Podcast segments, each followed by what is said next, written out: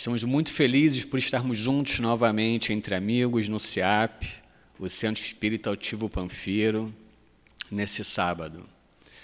Uh, aqueles que nos assistem em casa, através do Facebook ou do Instagram, eu peço para que compartilhem as palestras. As palestras são baseadas no Evangelho de Jesus Cristo sobre a doutrina dos Espíritos. De modo que, quando nós compartilhamos algo de bom, sempre as palavras de amor, de paz se espraem, não é? Outro ponto que eu gostaria de solicitar: o SEAP, além do trabalho doutrinário de estudos, também executa um trabalho com a comunidade carente da redondeza. De modo que as pessoas ou que nos escutam, ou que estão presentes, ou que estão por vir, tragam um quilo de alimento. Né? Apenas um quilo de alimento já basta para que a assistência seja feita e ajude a casa a casa se mantém com recursos próprios, que é uma constante dentro do meio espírita de outras casas que falem nesse tipo de caridade, e é sempre bom a gente ajudar. Eu tomo para mim um pouco é, essa conduta de auxílio, e eu esqueço de trazer um quilo de alimento. Então, como nós todos temos telefone perto de nós, coloque na agenda. É, é fácil agendar, um quilinho de alimento. É muito fácil, é muito prático. Uh, hoje nós iremos estudar o Livro dos Espíritos e quem irá desenvolver uh, o estudo será o nosso amigo Givaldo. Ele terá 50 minutos para desenvolver o estudo. No momento dos passos, o nosso querido Giovanni vai realizar a sustentação através da leitura do Evangelho. Eu lerei uma, uma passagem do Evangelho agora, faremos a nossa prece. Após a prece, lerei dois itens que o Givaldo escolheu para que ele faça o seu, a sua palestra de 50 minutos. O Evangelho segundo o Espiritismo, a passagem, é o capítulo 11. Amar o próximo como a si mesmo. O item é do 5 a 7. Eu lerei o item 6, porque ele faz um resumo. No item 6, ele se posiciona em relação à passagem Dai a César o que é de César. Todos conhecem essa passagem. Então, eu lerei o que ele fala a respeito. A questão proposta a Jesus era motivada pela circunstância de que os judeus, abominando o tributo que os romanos lhes impunham, haviam feito do pagamento desse tributo uma questão religiosa. Numeroso partido se fundara contra o imposto. O pagamento deste tributo constituía, pois, entre eles, uma irritante questão de atualidade, sem que nenhum senso teria a pergunta feita por Jesus. É-nos lícito pagar ou deixar de pagar a César o tributo? Havia nessa pergunta uma armadilha. Contavam os que a formularam poder, conforme a resposta, excitar contra ele a autoridade romana ou os judeus dissidentes. Mas Jesus, que lhes conhecia a malícia, contornou a dificuldade, dando-lhes uma lição de justiça com o dizer que a cada um seja dado o que lhe é devido. Meus irmãos, fechemos os olhos, sintamos as energias dos bons espíritos que estão aqui presentes já, nos ajudando, nos intuindo, nos auxiliando.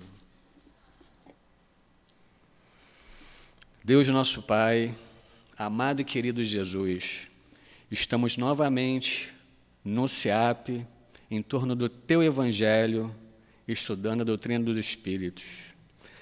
Muito agradecidos estamos, Senhor, por esse momento. Que Altivo Panfiro, diretor espiritual dessa casa, nos intua intua ao Givaldo, intua também ao Giovanni. Que os bons espíritos presentes nesse momento, que fazem parte da coluna de sustentação dessa casa, nos harmonizem, nos equilibrem e, principalmente, nos tragam a intuição do aprendizado que nos será trazido nessa tarde. Obrigado, Allan Kardec, Leon Denis, Altivo Panfiro novamente por ter construído toda essa obra, Maria de Nazaré. Muito obrigado. E, principalmente, obrigado a Deus, nosso Pai, por esse momento. E assim, pedimos a permissão para o início dos nossos estudos nessa tarde de hoje, Senhor. Que assim seja.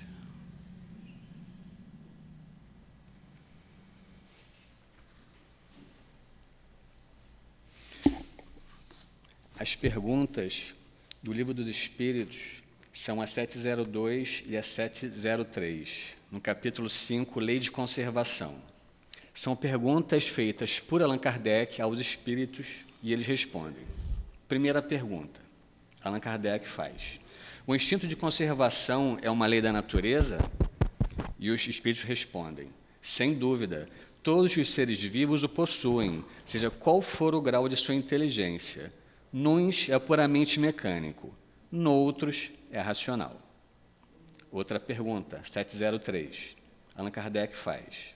Com que objetivo Deus concedeu a todos os seres vivos um instinto de conservação?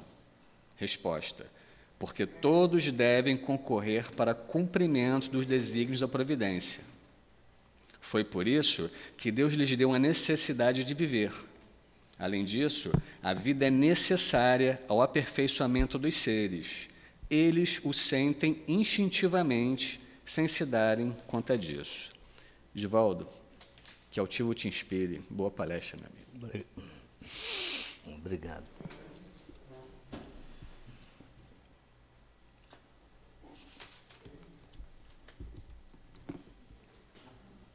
Boa tarde a todos.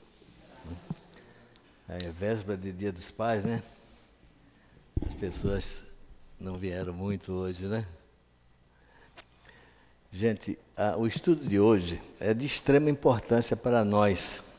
Como todo estudo na casa espírita, porque como vocês sabem, o livro dos espíritos, ele é um livro autobiográfico, né? Ele conta a história de nós mesmos, né? Então estamos ali biografados no livro dos Espíritos.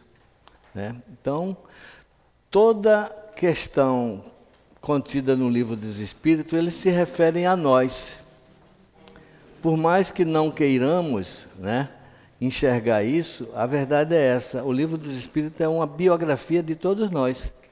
Porque quem são os espíritos? Ninguém precisa responder, mas todo mundo sabe: os espíritos somos nós. Os espíritos somos nós. No momento, o que nos diferencia é que nós envergamos um corpo físico, né? um corpo de carne. Mas, tirado esse corpo de carne, o que fica é o espírito, igual a outro espírito qualquer. De forma que nos momentos de emancipação da alma, naqueles momentos em que o espírito se liberta da algema do corpo físico, porque o corpo físico, ele é um é uma algema. Ele é como se fosse assim, se tivesse aqui um músico, é possível até que tenha, um bom violonista, né? Imagina um violão com as cordas quebradas. O que é que você consegue fazer com aquele instrumento? Absolutamente nada. A mesma coisa com o corpo físico.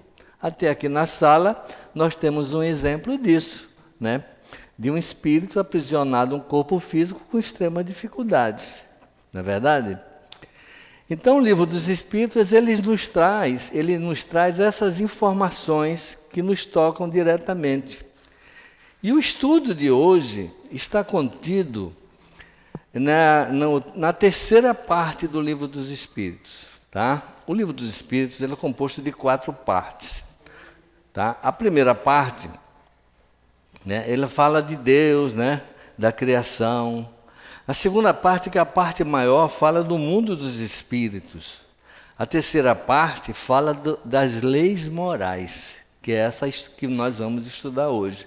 E a quarta parte fala dos gozos e, é, e penas eternas. Os gozos e penas que é a quarta parte. Existem os, as demais obras que são desdobramentos, que foram desdobradas a partir do livro dos Espíritos. Então, nessa terceira parte, o desdobramento dela é todo contido no Evangelho segundo o Espiritismo. Né? E muita gente, às vezes, também confunde quando a gente fala o Evangelho segundo o Espiritismo. Muitas pessoas imaginam que haja alguma diferença entre o Evangelho de Jesus narrado pelos quatro evangelistas, Mateus, Marcos, Lucas e João, e o Evangelho segundo o Espiritismo. E não há diferença alguma, é o mesmo Evangelho de Jesus.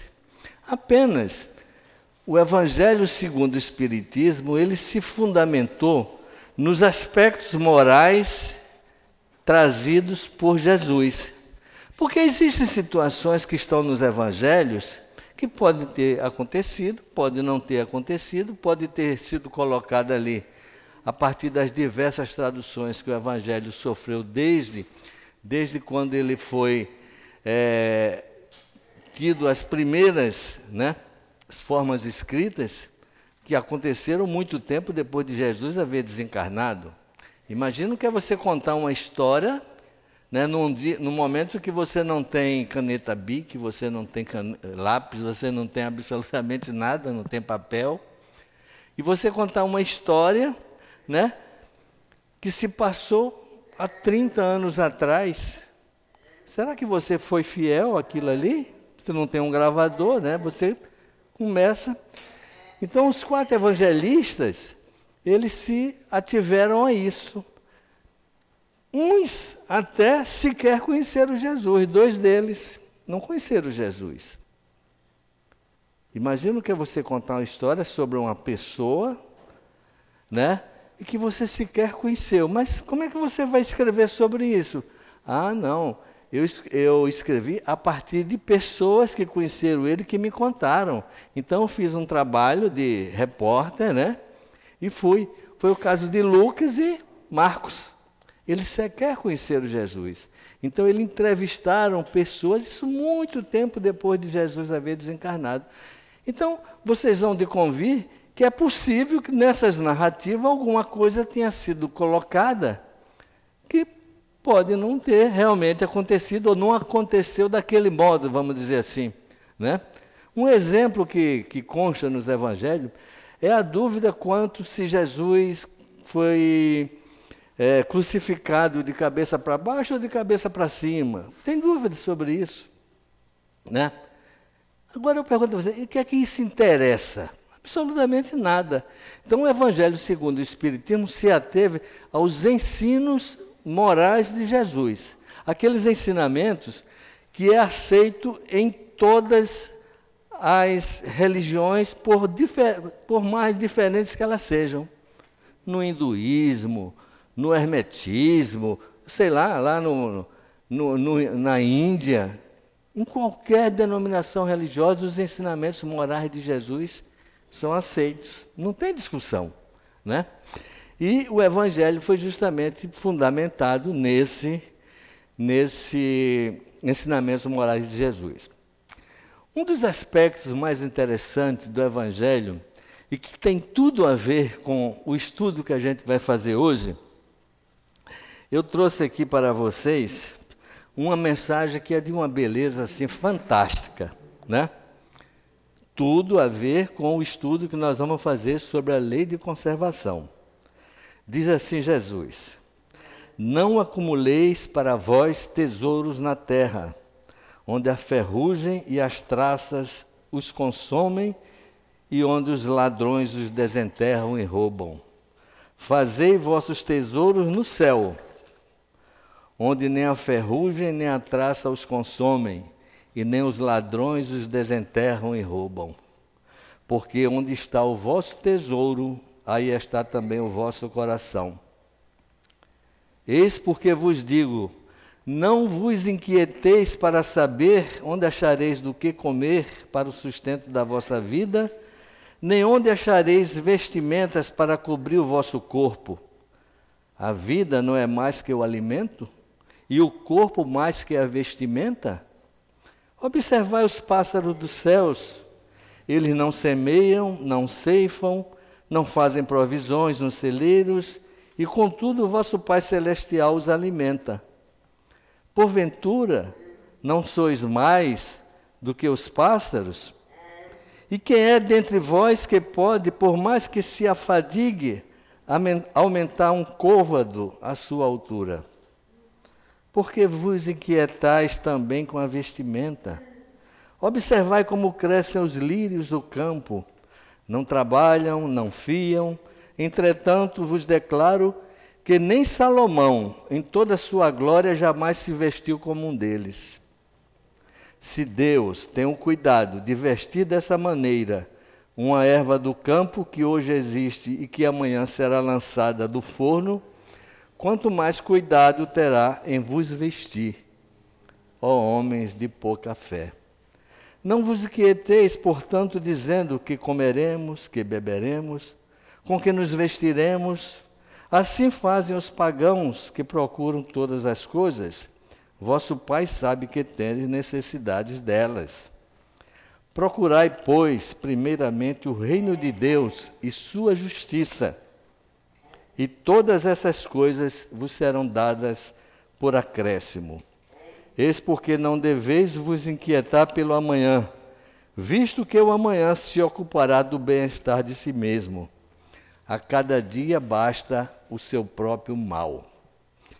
Quando a gente lê esta mensagem de, de beleza fantástica, a gente vê nela, assim, um sentido poético muito lindo e profundo, que se nós fôssemos interpretar isso aqui ao pé da letra, seria realmente a imprevidência. Como é que eu não devo me preocupar com com o que comer, com o que vestir, né? Claro, nós estamos num mundo no mundo material e necessitamos das coisas para viver, né? Então Jesus quis passar esta mensagem para nós, isso lá naquela época, porque a mensagem de Jesus, ela foi válida naquela oportunidade, continua sendo válida hoje e será válida daqui a 10 mil anos com outras interpretações, naturalmente. Então, ele está mostrando para nós né, que nós devemos confiar em Deus, termos confiança em Deus, né? mas não ficarmos também parados esperando que as coisas caiam do céu. É necessário que nós procuremos sair da nossa zona de conforto em busca da solução dos problemas.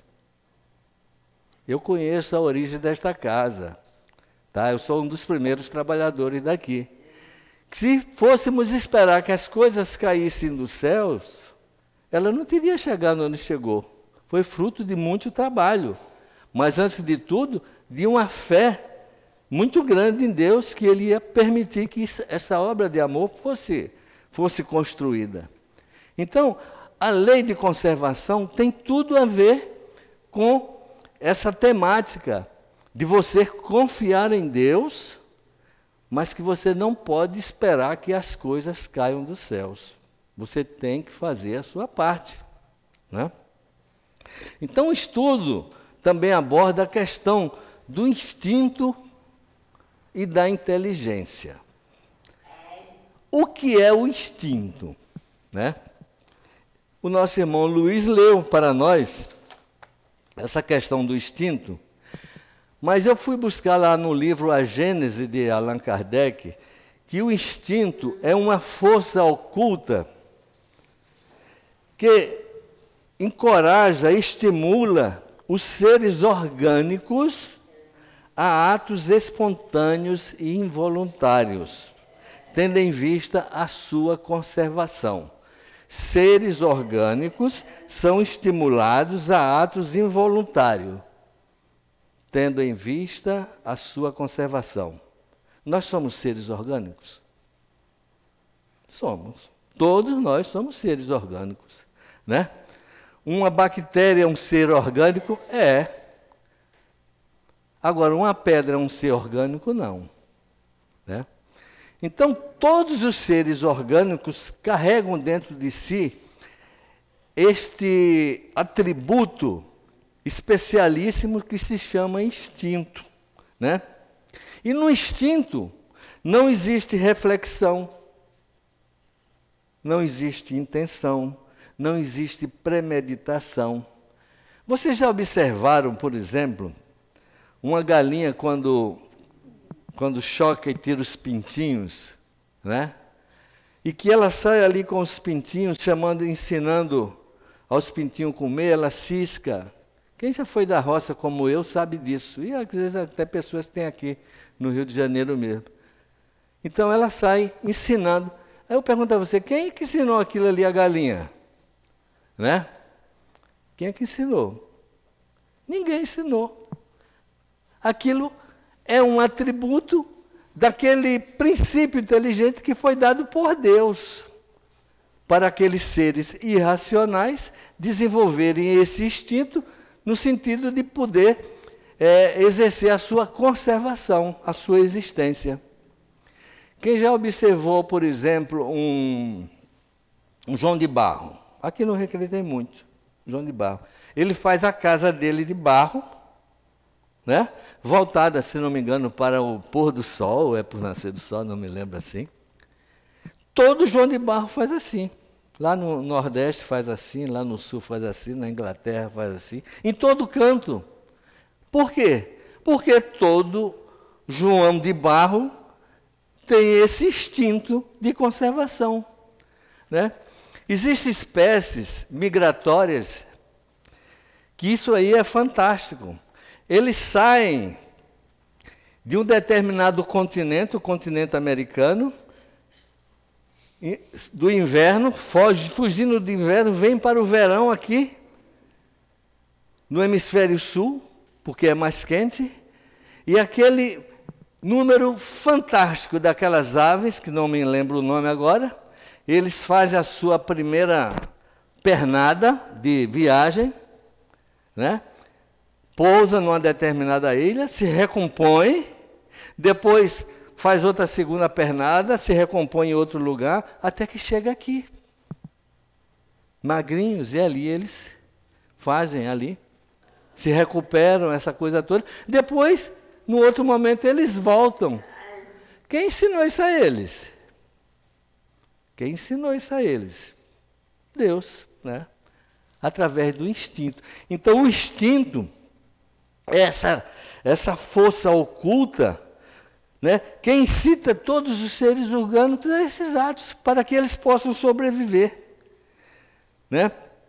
É pelos instintos que os animais são advertidos do que lhes é útil ou nocivo, que os pássaros se dirigem conforme as estações para climas mais propícios, conforme eu falei, que constroem sem receberem nenhum ensinamento seus ninhos e casas, que constrói até armadilhas para capturar suas presas. Se vocês forem ali, né, no, no Parque Chico Mendes, ou aqui perto, o Marapendi, se vocês tiverem o cuidado de olhar em certas áreas, vai encontrar teias de aranha. Elas fabricam aquelas teias de aranha para quê? E ali é uma técnica fantástica. Aquele fio do, da, da aranha tem uma capacidade de suportar tração que é, é motivo de estudo da ciência para capturar suas presas. Quem é que ensinou essa aranha? O instinto de conservação, não é isso? E no homem? O homem ainda é um ser instintivo? O que é que vocês acham? É. Nós somos seres instintivos. Temos muito instinto ainda que conservamos dentro de nós, desde os nossos princípios, lá quando transitamos pelos reinos mineral e animal.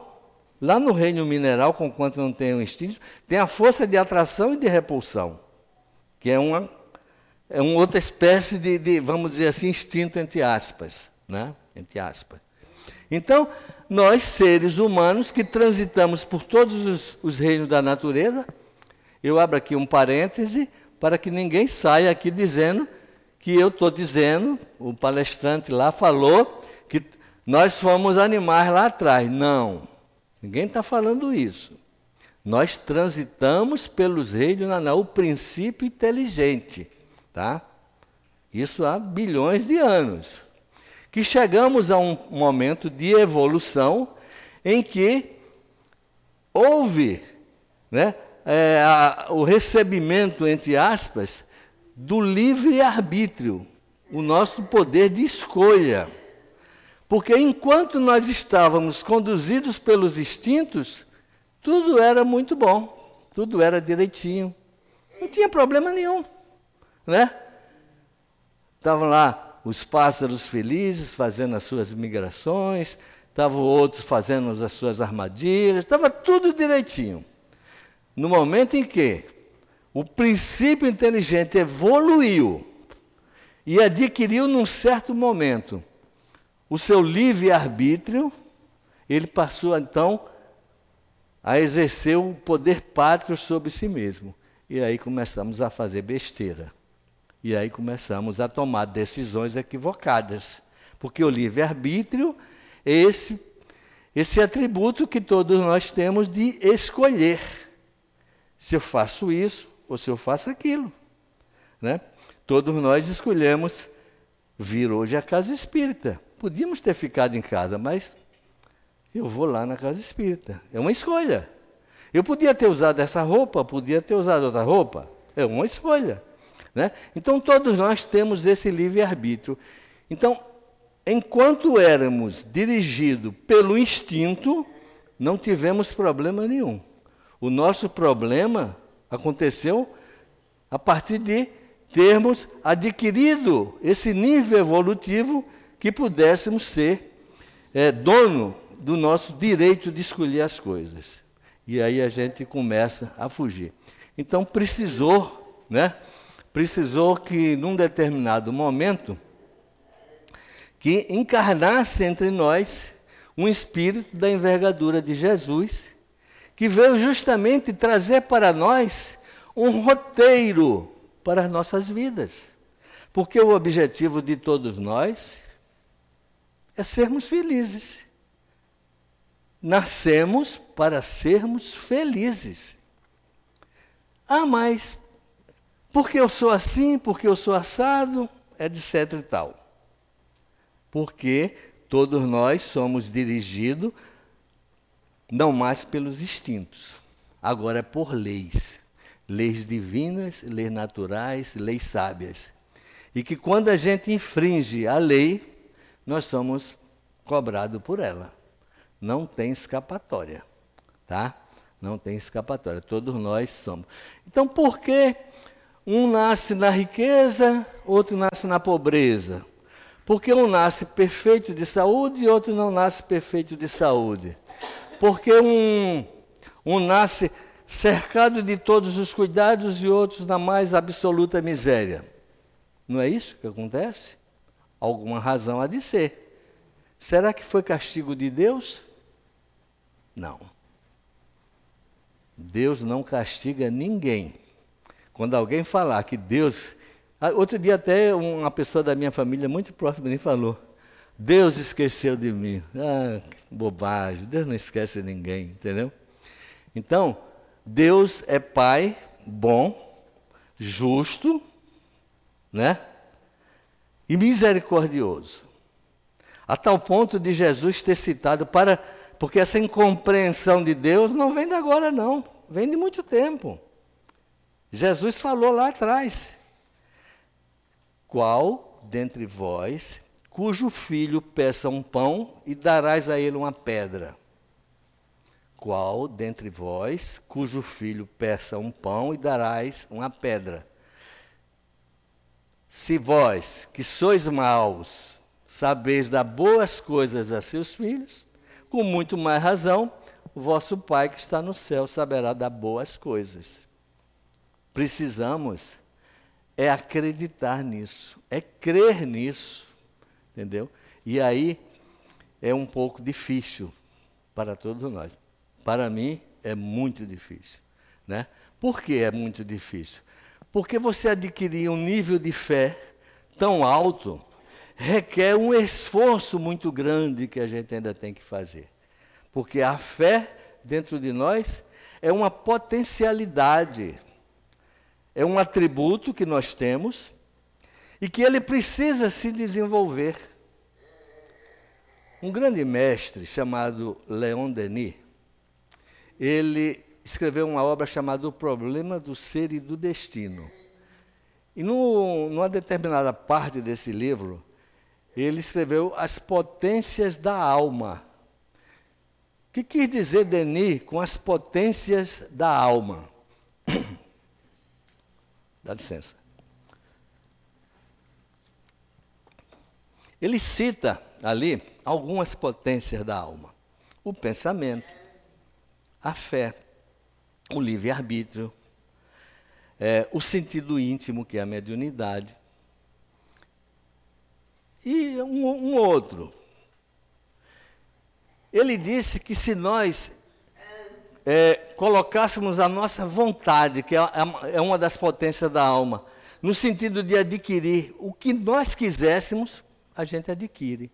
Basta que a gente impulsione esta vontade, né? E aí a gente volta de novo para Jesus, né? Porque Jesus, numa certa feita, falou para os discípulos, né?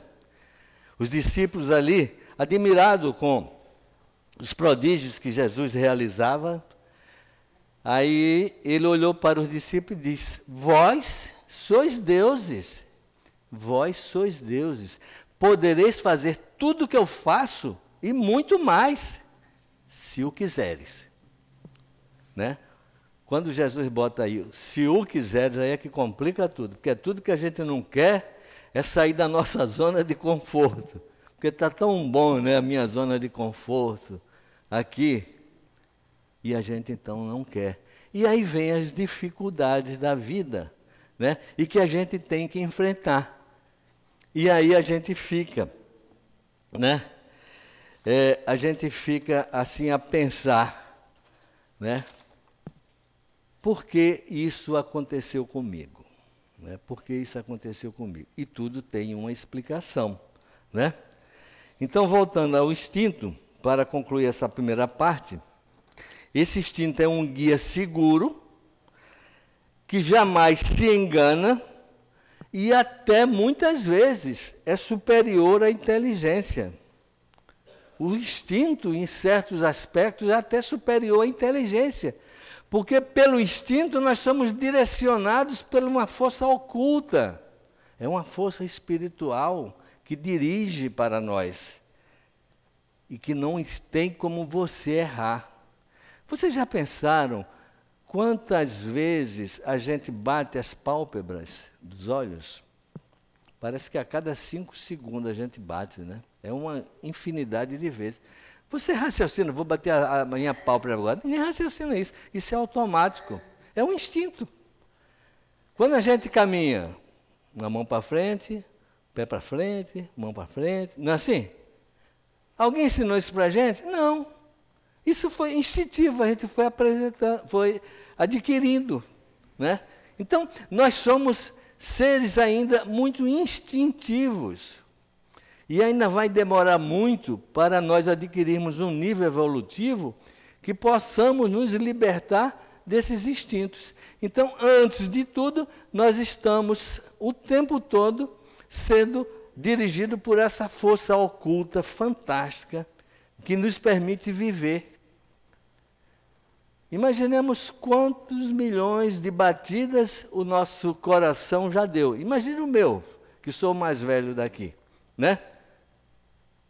Já bateu muitas vezes, né? E eu estou vivo. Quem é que controlou isso? Né? Um instinto de conservação que está dentro de mim. Né? Então, instinto é isso. Eu espero que vocês tenham entendido esse atributo que é espiritual. E a inteligência é aquilo que você desenvolve. Quando você tem as primeiras encarnações como homem, né? Nós somos ainda seres primitivos. É só ver a cadeia evolutiva, né? Daqueles seres que, que a paleontologia vem descobrindo, né? Isso sabe quantos anos tem? No máximo 200 mil anos. Seres como nós, bonitinhos assim, arrumadinho, né? Perfeito, de corpo. O Homo sapiens, 25 mil anos. O que é 25 mil anos? Considerando que o planeta Terra tem 4 bilhões e meio de anos.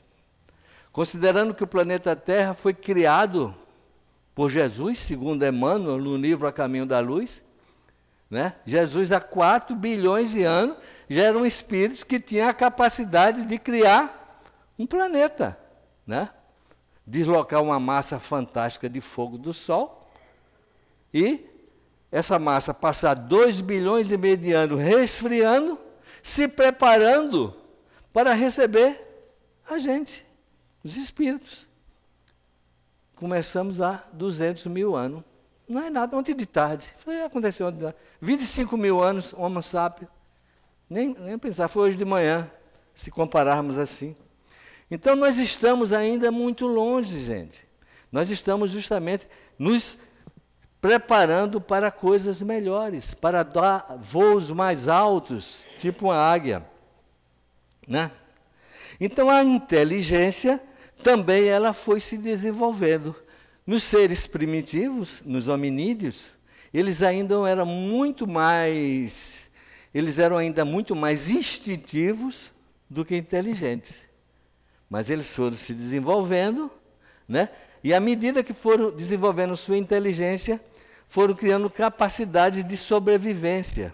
Se antes eles eram coletores, né, saíam para coletar é, raízes e, frutas, etc., chegou um momento que alguém, né, através de uma inspiração espiritual, disse: em vez de nós sairmos para catar frutas, que tal se nós plantássemos esse caroço aqui, né, e mantivéssemos o controle sobre, sobre essa produção? E aí as coisas foram se desenvolvendo, porque a, a inteligência tem essa capacidade de desenvolver, né? Então, meus irmãos, nós não podemos de forma nenhuma esquecer que tudo em nossa vida é tudo, gente. Quando eu digo tudo, é tudo. Tem relação entre o mundo espiritual e o mundo físico. Pessoas há que não acreditem nisso. Tudo bem. Não tem problema nenhum. Né? Quando alguém chega para mim e diz que não acredita, ótimo. Vou discutir? Um dia ele vai acreditar. Um dia vai acreditar. Né? Quantos e quantos já passaram por situações de serem materialistas, convictos, e depois acontece um, uma situação que a pessoa para e pensa: existe alguma coisa. Me veio à mente agora um, um programa que tinha aqui de rádio, na Rádio Globo, Haroldo de Andrade. Quem se lembra de Haroldo de Andrade? Né?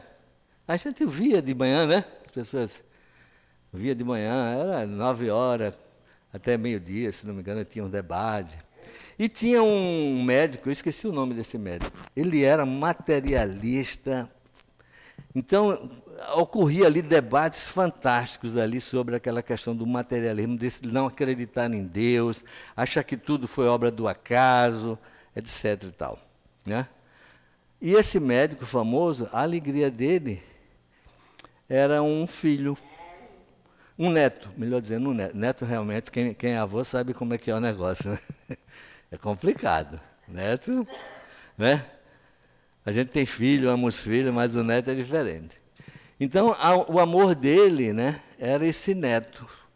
Pois ali na cara dele, ele médico famoso, a criança desenvolveu um processo de meningite e desencarnou em dois ou três dias. E ali foi um desespero para ele, né? Ué, mas você não é médico, você não é, né? Como é que pode essas coisas acontecerem, né? Então, se, são, às vezes somos chamados a dar esse tipo de testemunho justamente para dizer assim, olha, acorda, confie em Deus, confie em Deus. Né?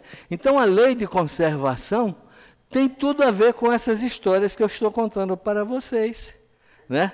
Mas há uma necessidade de que a gente possa envidar todos os esforços no sentido de, de, de sairmos de nós mesmos e em busca daquilo que a gente deseja, que fatalmente a gente vai conseguir. Eu copiei aqui da, na, na, no Google. Hoje em dia a gente né, se, se safa com o Google, né? Olha que caso interessante. Né? Na década de 30, o famoso sapo cururu, Rinella marina, o nome científico dele, foi introduzido na Austrália para controlar as populações de besouro da cana, Dermolépida alborritum, que estava causando uma grande devastação nas plantações de cana-de-açúcar. Não apenas os sapos cururus introduzidos falharam em controlar os besouros, mas como também foram muito efetivos em se multiplicarem no território australiano. Agora, em um estudo publicado no periódico PNAS, pesquisadores reportaram a rápida evolução de um comportamento extremo. Em apenas 86 anos, os girinos desses sapos se tornaram vorazes canibais. E como resposta, os sapos cururus também evoluíram a partir de um processo mediado por plasticidade fenotípica, um mais rápido desenvolvimento na fase larval para formas de nado livre, imunes ao canibalismo. Então vejam vocês, uma praga estava atacando as plantações de cana, aí veio um sábio desses, né? Ah, pô, lá no Brasil existe um sapo que adora esse bichinho aí. Vamos levar para a Austrália. E tiraram daqui e levaram para a Austrália. Não só não resolveu o problema, como eles adquiriram outro muito pior. Por quê? Existe, gente. Deus nos bota no local para a gente viver, no lugar onde a gente deve viver. Entendeu? Então, na hora que o homem interfere nas coisas, dá esses tipos de problema. Né? Então vamos dar uma lidinha aqui nessa questão dos meios de conservação. Tem tudo a ver com essa história do sapo, meios de conservação. Como é que eu vou me conservar? Né? A primeira pergunta diz assim: eu tenho alguns minutos ainda.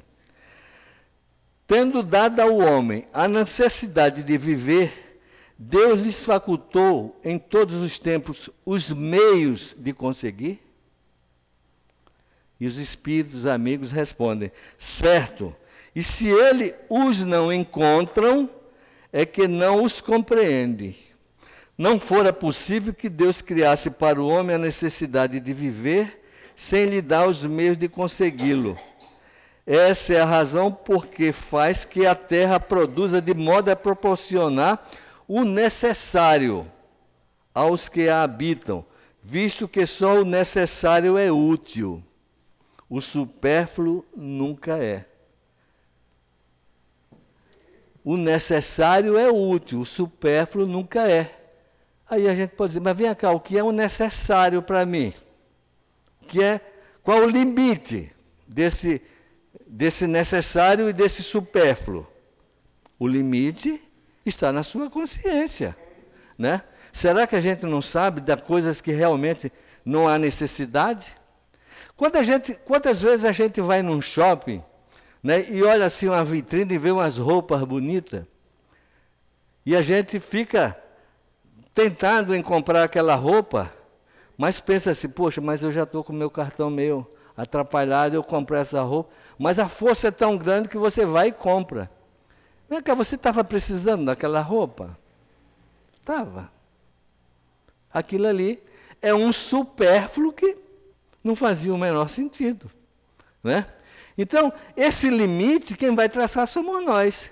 Para isso, nós temos a nossa inteligência, o nosso livre direito de escolher. Né? Uma outra pergunta. Por que nem sempre a terra produz bastante para fornecer ao homem o necessário? Será que a terra nem sempre produz o necessário? Sempre ela produzirá o necessário. Sempre. Né?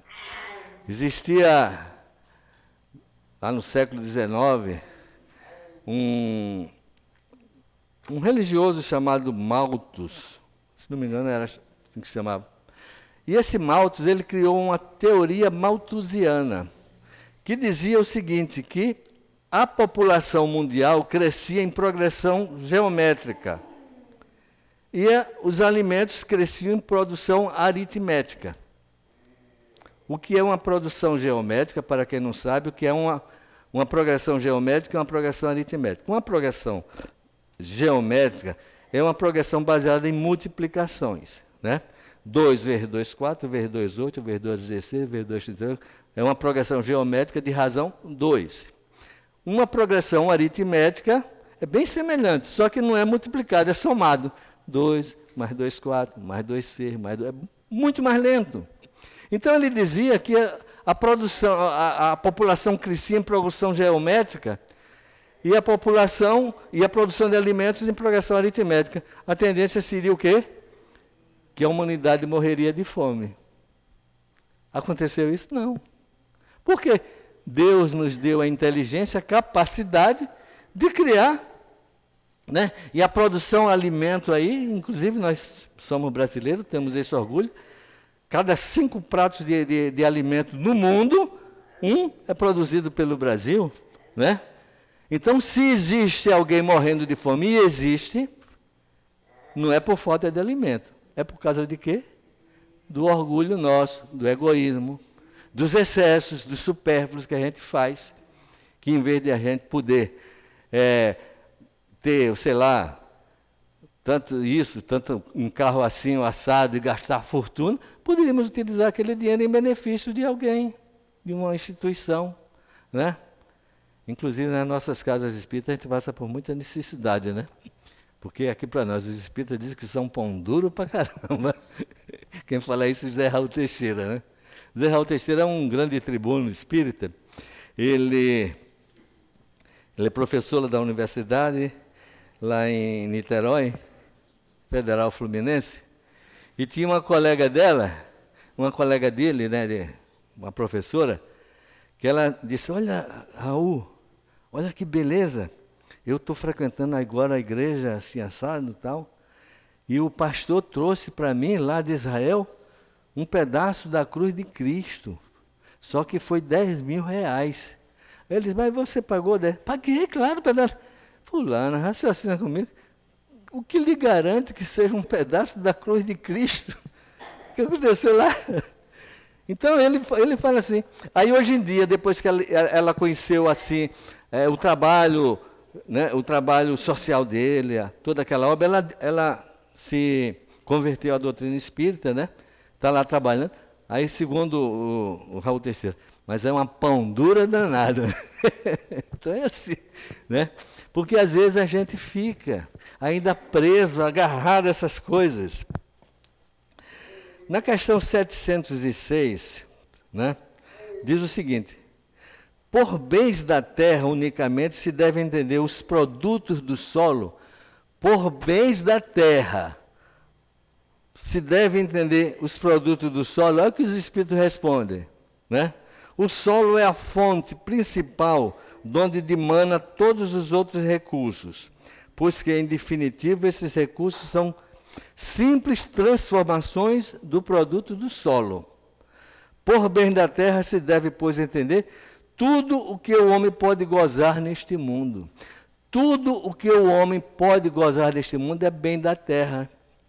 Aí eu pergunto a vocês: os valores éticos morais são bens produzidos pelo solo? Não.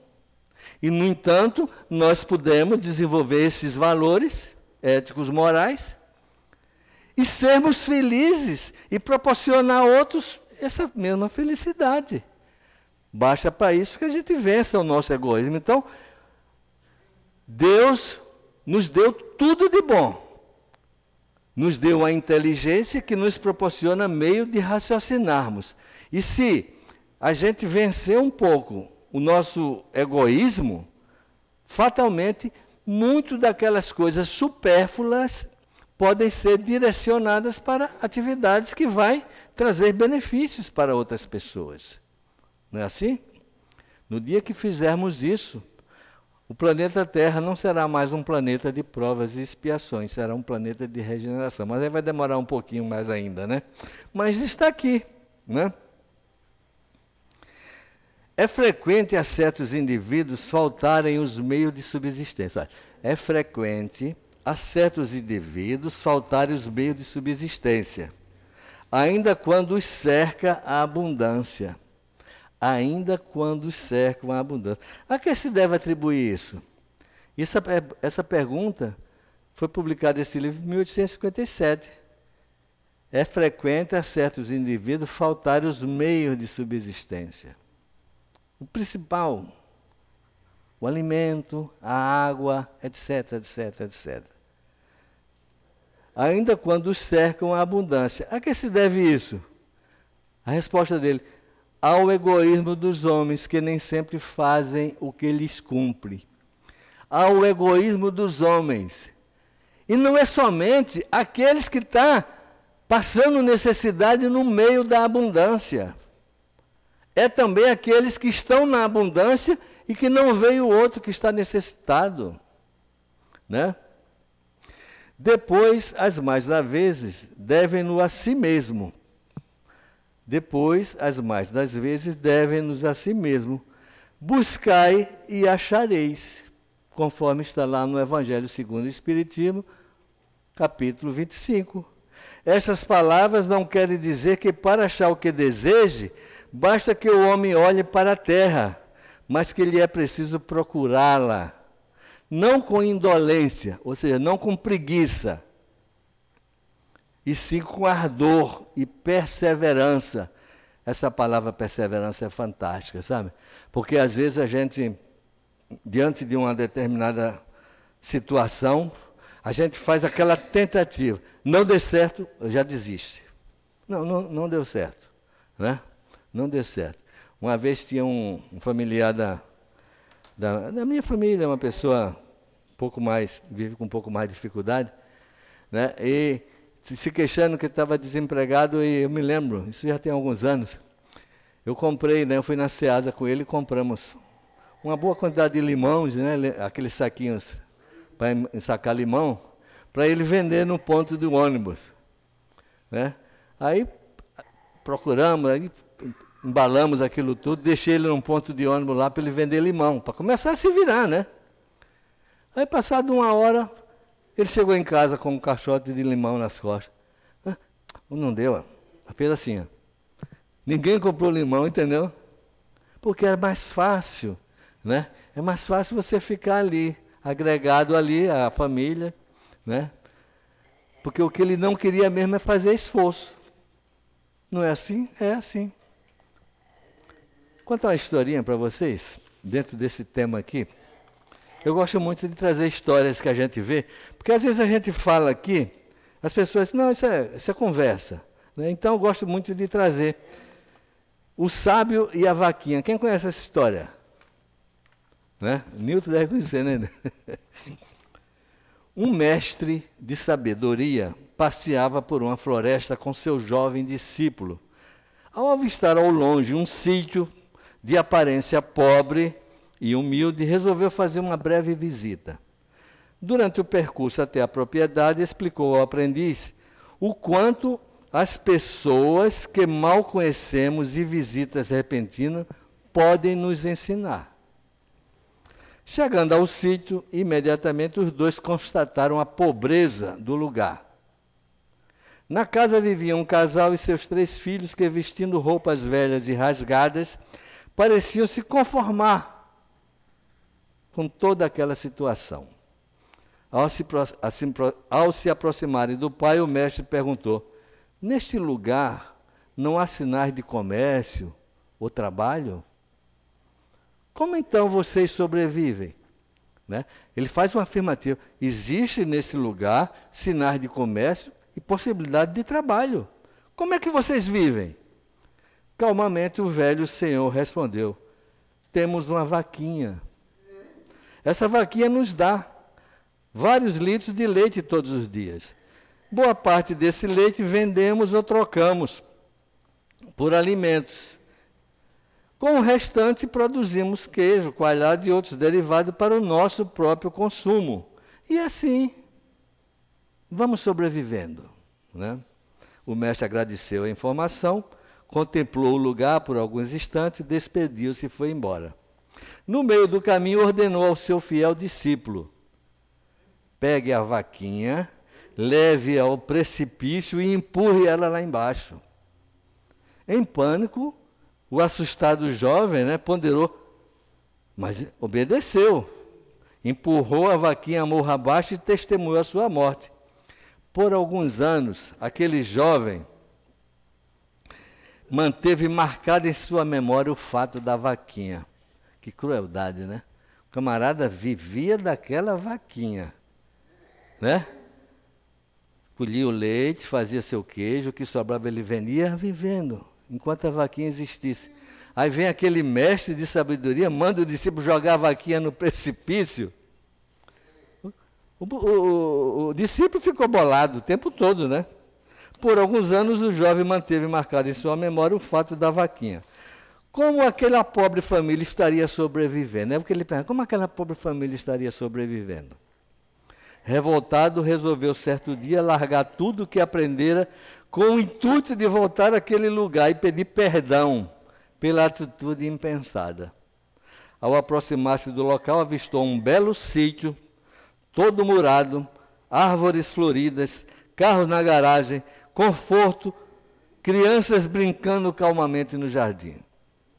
Desesperado, o discípulo, imaginando que a família na miséria tivera que vender o sítio para sobreviver, apertou o passo e, ao chegar no portão, foi prontamente recebido por um caseiro feliz e simpático.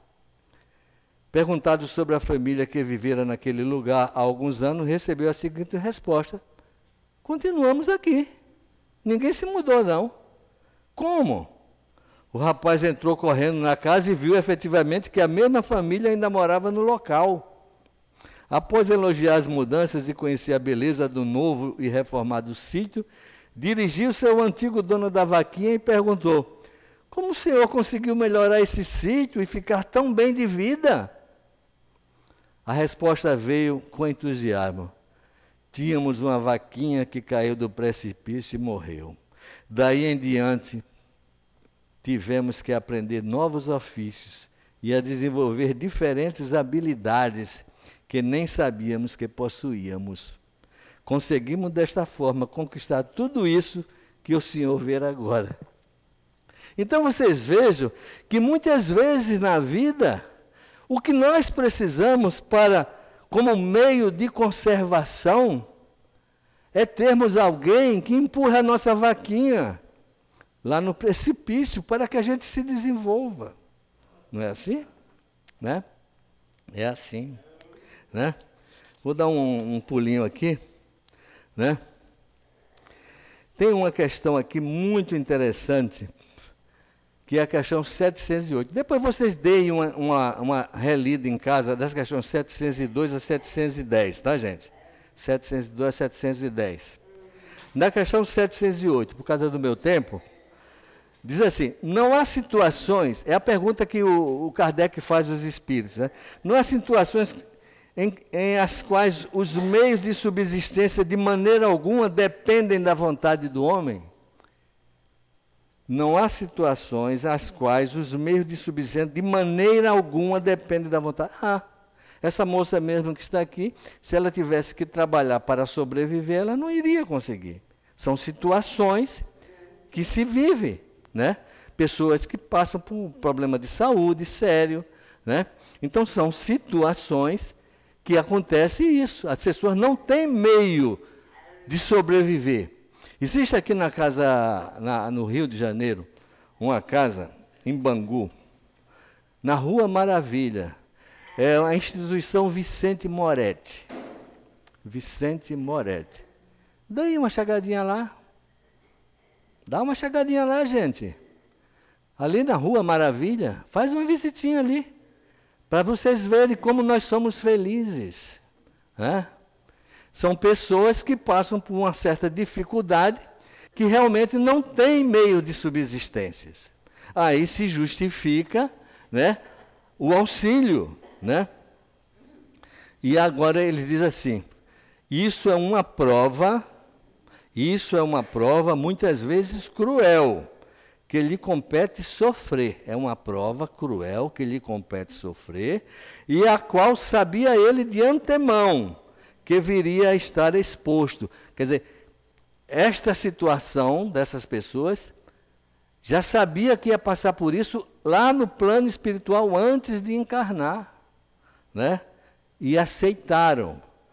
Seu mérito, então, consiste em submeter-se à vontade de Deus, desde que a sua inteligência nenhum meio lhe faculta de sair da dificuldade. Não tem como sair dessa dificuldade. Se a morte vier colhê-lo, cumpre-lhe recebê-la sem murmurar, ponderando que a hora da verdadeira libertação, a hora da verdadeira libertação soou e que o desespero no derradeiro momento pode ocasionar-lhes a perda do fruto de toda a sua resignação. Então, situações desse tipo, ninguém imagine que seja um castigo de Deus. Muito pelo contrário, é uma porta da liberdade. Porque o nosso conceito de liberdade é um conceito equivocado. Se eu perguntar a vocês o que é liberdade, muitas pessoas vão responder: liberdade é eu fazer o que eu quero, na hora que eu quiser, comprar o que eu quero. E isso não é liberdade. Isso é um conceito equivocado. Isso é prisão. Isso traz prisão. Liberdade é quando a gente vivencia situações dessa natureza e a gente supera isso aí. Então é a verdadeira libertação. Tá? Que Jesus nos abençoe hoje e sempre. Obrigado, Givaldo, pela sua palestra, pelos seus pensamentos. E agora passaremos ao segundo momento da tarde de hoje, momento, o momento dos passes. Os médios, por gentileza, posicionem-se.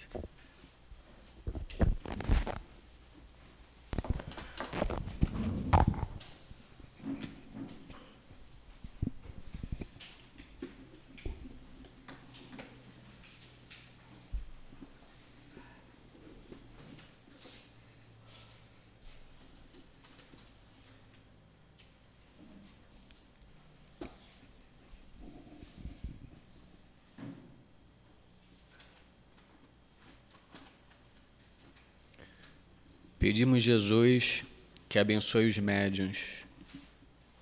Pedimos aos guias de nossa casa, presentes nesse momento, que estejam ao lado dos médiuns, transmitindo seus fluidos benfazejos, curadores e de paz.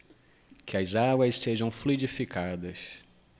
E assim, Jesus, em teu nome, pedimos a permissão para o início dos passos. Os herodianos eram o braço armado de Herodes e instância política local, sob a supervisão dos prepostos de César. Eram responsabilidade do governo local, mas sob supervisão do império. Acima de todos, nas instâncias materiais, a figura do imperador César essa era a maior figura, representação do poder unificado de todo o mundo conhecido. Sob as asas e garras da águia romana jazia o mundo. Jerusalém e Israel não fugiam a essa regra. Sob a Pax Romana, os romanos se locupetavam com os espólios e riquezas dos povos. Isso revoltava Israel o sinédrio e seitas como o farisaísmo. Os romanos eram invasores e ladrões, gentios que adoravam falsos deuses e sacrificavam impurezas às representações falsas da divindade, idólatras em festas orgíacas. Não havia entre o orgulho romano e o egoísmo hebreu, hebreu espaço para a lídima fraternidade. Ambos não encontravam possibilidade de conciliação. Entre a política do império e a teocracia judaica encontrava-se Jesus, acima das injunções humanas e além dos, da acanhada visão humana. Era o mestre por excelência, compreendendo todos os meandros das mesquinhas paixões que avultavam ambas as facções, a águia romana e o leão judá tinham à frente o cordeiro. Eram as injunções materiais frente à libertação espiritual. Eram os grilhões que aprisionavam e a porta que se abre ao infinito. Era o interesse puramente carnal e a transcendência espiritual. Tanto o romano opressor e o judeu oprimido viam-se no comércio vulgar dos poderes humanos. Jesus, acima, representava a realidade primeira, espiritual. Era o templo e o comércio. Deus e as realidades eternas e as vulgares relações humanas. Negociantes do poder temporal, com tentando comprar e submeter as verdades do céu, ambos não se miscuíam. Dará a César o que é de César. A mistura do comércio e religião é a mistura do joio e trigo. Fazer de questões mundanas questões religiosas é transformar o sagrado em profano, é compurcá-lo em praça pública. Devemos separar o que é espiritual do que é material, dar a Deus o que é de Deus e reconhecer o que são coisas do mundo e apenas do mundo. Separar instâncias deste mundo material e carnal do divino e espiritual. Abandonemos a avidez da vingança, o orgulho, a tristeza, o mal-estar. Esta é a atitude correta perante César. Atentemos ao que é espiritual, em comunhão pelo amor, pela fé e esperança com o Senhor Deus. Busquemos, antes e acima de tudo, as realidades divinas, as realidades do homem com Deus, do homem com a realidade superior. E longe do aprisco, longe do pastor, à mercê dos lobos, somos mais uma vez e seremos sempre vítimas de uma realidade aviltante. Que o Senhor nos dê esperança e novas alegrias. Obrigado, graças a Deus.